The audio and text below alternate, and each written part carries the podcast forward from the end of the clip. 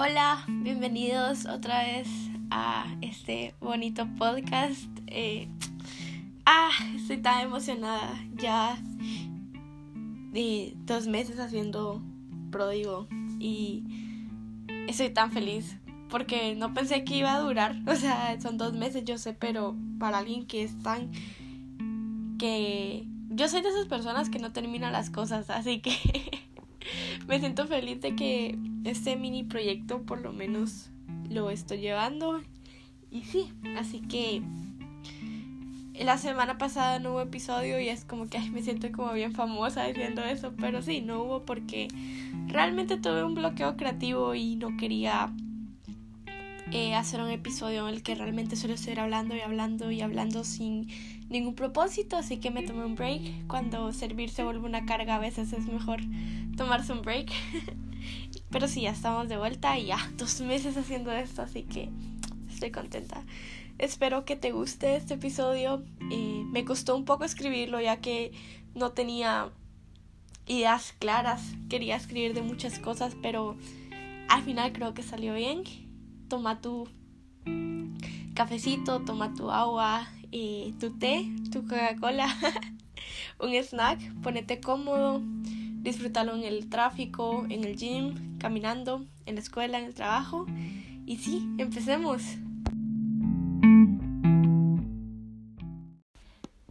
Bueno, este episodio fue muy chistoso porque, eh, como te digo, yo no sabía de qué hablar, como había dicho. Pero ayer estaba literalmente haciendo tareas ya a última hora. Porque esa soy yo, hago tareas de última hora. y me metí a ver un Facebook, no, fue un Instagram Live de un vato ahí que, que hace videos, que es del Salvador. Y me acuerdo, bueno, le dijeron como que, ay, ¿de qué religión sos? Y él dijo, yo creo en Dios, pero no creo en la iglesia porque la iglesia es falsa yo me quedé como que, oh, ok. o sea, argumento algo fuerte, pero bueno, está bien. Pero lo que me sorprende que no, no es la primera vez que he escuchado eso. Así que por eso decidí este, hacer este episodio, que literal se llama La iglesia es falsa. y bueno, si supieran las veces que he escuchado que la iglesia es falsa. Y obviamente personas no cristianas lo han dicho y tanto personas como que sí creen en Dios. Que es la razón por la cual no creen en la iglesia, es porque de alguna manera es falsa. Pero sin embargo, como te digo, si creen en Dios o si creen en Jesús. Aunque a veces son como muy, o sea, escépticos sobre eso. Es como que, ah, sí creen en Dios, pero no creo que Jesús resucitó o algo así, ¿me entendés? O sea, es como ateísmo práctico. O sea, hay un Dios o no hay un Dios, pero ahí está. O sea, solo que no creo en la iglesia y así. Y realmente los entiendo. Muchas personas se han alejado de Dios porque de alguna manera personas dentro de la iglesia los han lastimado, así como... No me gusta esa expresión porque, ah, porque he escuchado que religión nos ha lastimado, porque religión es buena eso va a ser para otro episodio. Pero sí, religión es buena, así que eso de es que Jesús es relación y no religión, lo descarto porque religión viene de, de relación, así que, pero ese es otro tema. bueno, y como te digo, muchas personas han sido lastimadas por personas dentro de la iglesia y me duele porque yo viví algo así. Tal vez no tan fuerte como estas personas, pero sí fui lastimada por gente legalista dentro de la iglesia. Y te quiero hablar un poco de eso.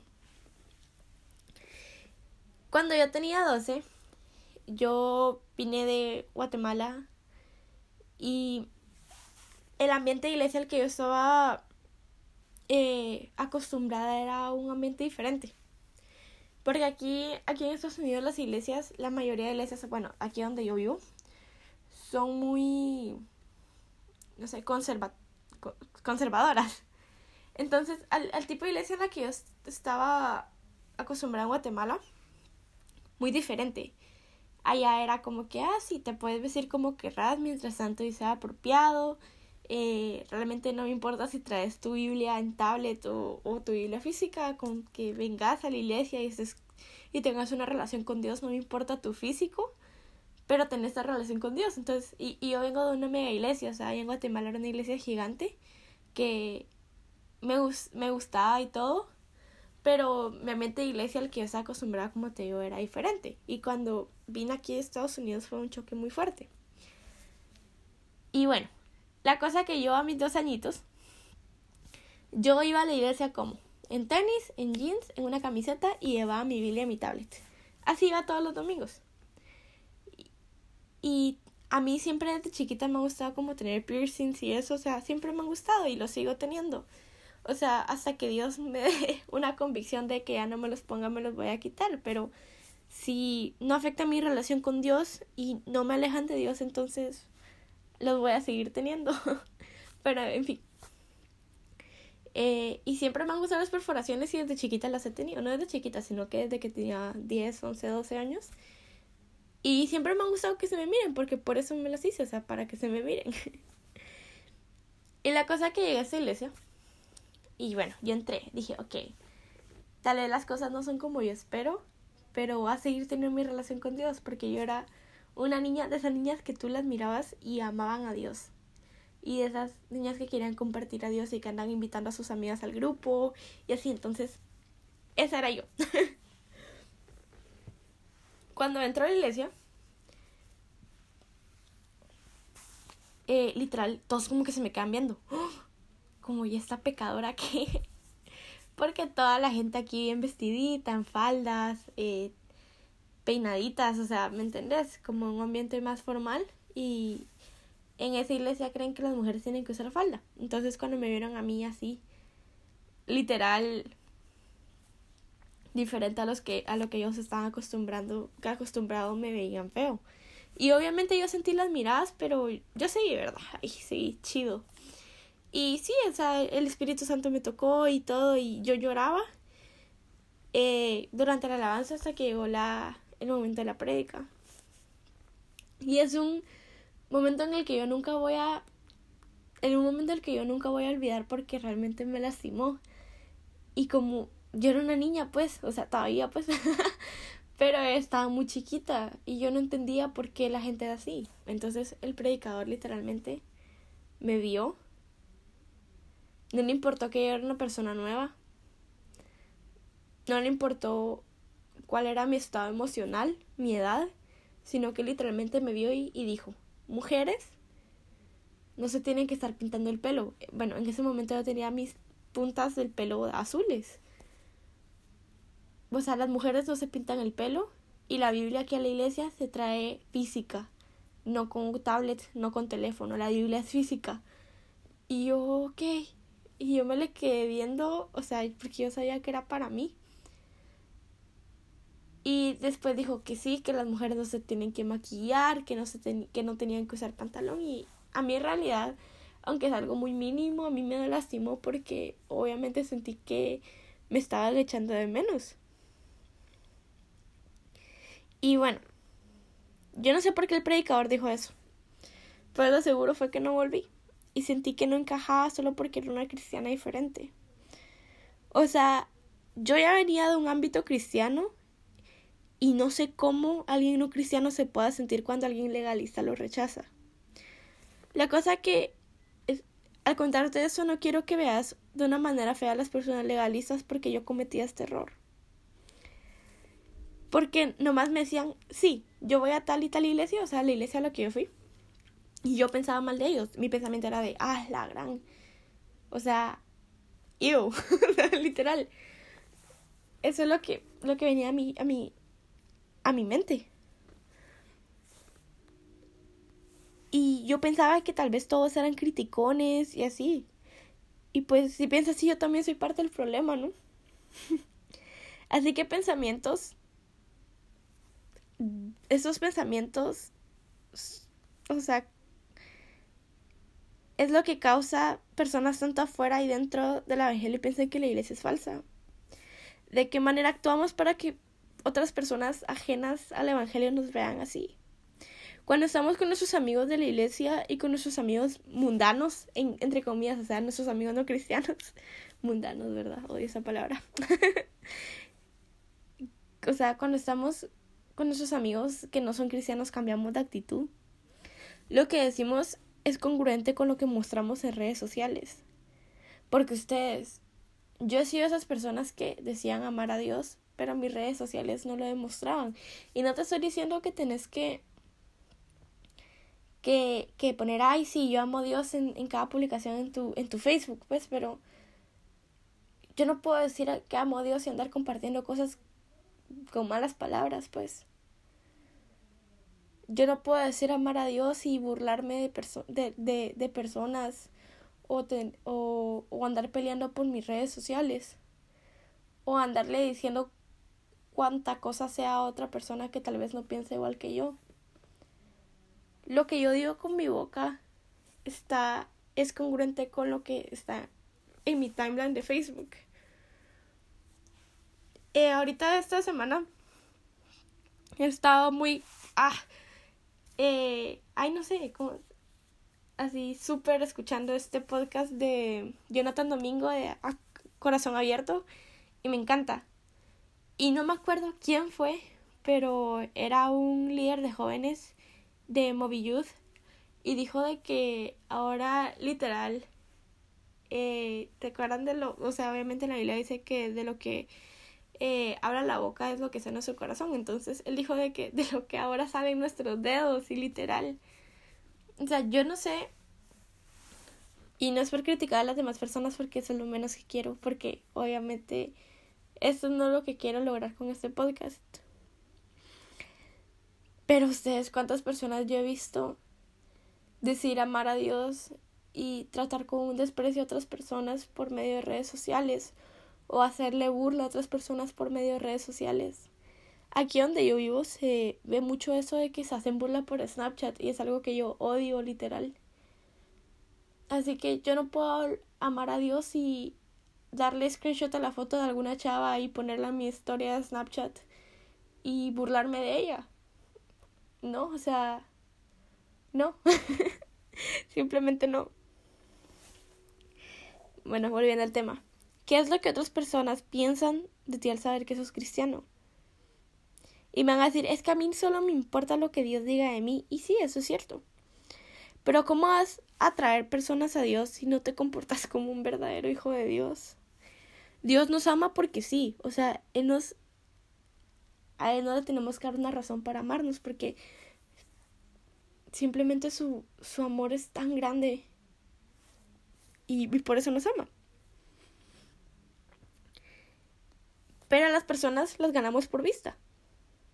A las personas que son ajenas a Dios, las, las atraes a Dios por lo que ellos miran, por lo que ellos escuchan. Así que hay que tener eso en cuenta. Así que por lo tanto vivamos una vida verdadera. No saben lo que me molesta escuchar quejas como, ay, es que vieras cómo se comporta ella, pero bien que anda cantando en el altar. Y me gustaría que lo he escuchado una o dos veces, pero es que es tantas veces. ¿Por qué es? Porque personas tienen miedo al que dirán. Estamos tan acostumbrados a llevar una máscara a la iglesia, mostrar lo mejor de nuestra vida enfrente de todos. Y por eso hay tanto pecado oculto en las iglesias. Porque queremos mostrar lo mejor de nosotros. Cuando en realidad no estamos bien. O sea, no sé. Hoy en el podcast de Rick Santiago, él está hablando de eso y está muy bueno ese podcast. Y él habla de que, o sea, igual lo mismo que, que, que a veces en la iglesia miramos a nuestros pastores como que si fueran casi dioses y por eso negamos cuando un pastor entra en depresión o cuando un pastor se suicida porque no pensamos que ellos son personas que son igual de pecadores que nosotros. Entonces, no queremos mostrar cómo en verdad somos. Y literal para eso existe la iglesia. La iglesia no es un lugar para ir a criticar o para ir a juzgar. No es un lugar nomás para ir a cantar un ratito, escuchar una palabra motivacional y ya, porque para eso existen los TED Talks. Para escuchar palabras motivacionales mejor escuchar motivadores. Para eso no existe la iglesia. La iglesia es para... Es un hospital. La iglesia es un lugar de comunidad donde, donde podemos ser nosotros mismos. Ahorita las iglesias mucho más modernas tienen el hecho que es muy cliché, pero me encanta el ven tal y como eres.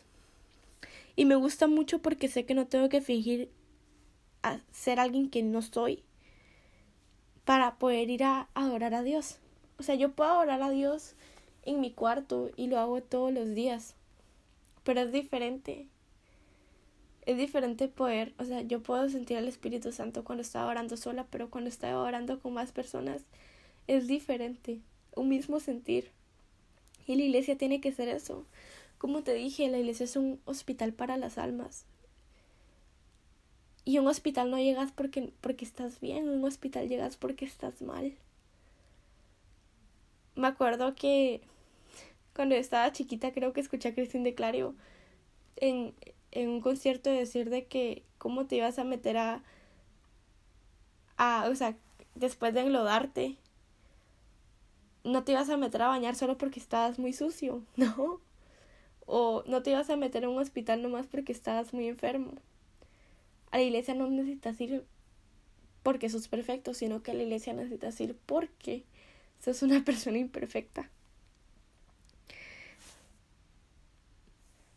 Para ir a la iglesia no me tengo que vestir como alguien que no soy, porque sé que puedo llegar y ser honesta, y no me van a señalar sino ayudar. Me acuerdo que cuando llegué a la iglesia donde yo estaba, llegué muy rota. a la iglesia donde estoy ahorita, mejor dicho, donde yo estaba, ¿verdad? No, a la iglesia donde estoy ahorita, que es mi casa literal, amo ese lugar. Llegué muy rota y no era, yo según yo no era digna para ir a una iglesia. Tenía el pelo pintado morado, no me vestía como cristiana, como la gente quería que yo me vistiera. Y nunca se me va a olvidar. Me acuerdo que llegué y con mi pelo moradito ahí, ¿verdad? llegué y me acuerdo que la que ahora es mi pastora, que también la amo mucho, llegó y me dijo, ¡Eh! me encanta tu pelo. O sea, y yo, o sea, es pastora y me dijo que le gustaba mi pelo. Cualquier otra persona se me hubiera quedado bien feo o algo así, pero que me hayan sentido, que me hayan hecho sentir bien me encantó. Y tal vez yo estaba rota en ese momento, pero me sentí en casa y ah, fue una experiencia que nunca voy a olvidar. Porque no hay que quedarnos en una iglesia donde nos sintamos cómodos, sino en una iglesia en la cual nos sintamos en casa. La iglesia no es falsa, solo caemos personas que muchas veces nos equivocamos.